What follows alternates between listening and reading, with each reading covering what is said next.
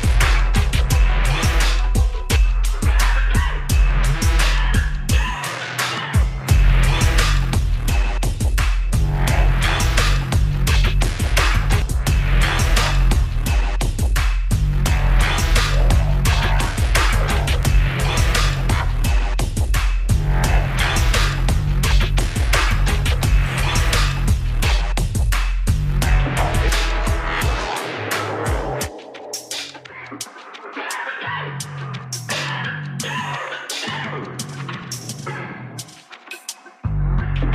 is still slow to a normal